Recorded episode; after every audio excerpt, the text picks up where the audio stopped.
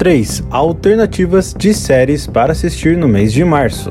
Alternativa 3, The Mandalorian. The Mandalorian está de volta em sua terceira temporada com estreia marcada para 1 de março no Disney Plus. Alternativa 2, Sombra e Ossos. Sombra e Ossos, depois de um tempo em ato, está voltando em sua segunda temporada no dia 16 de março na Netflix.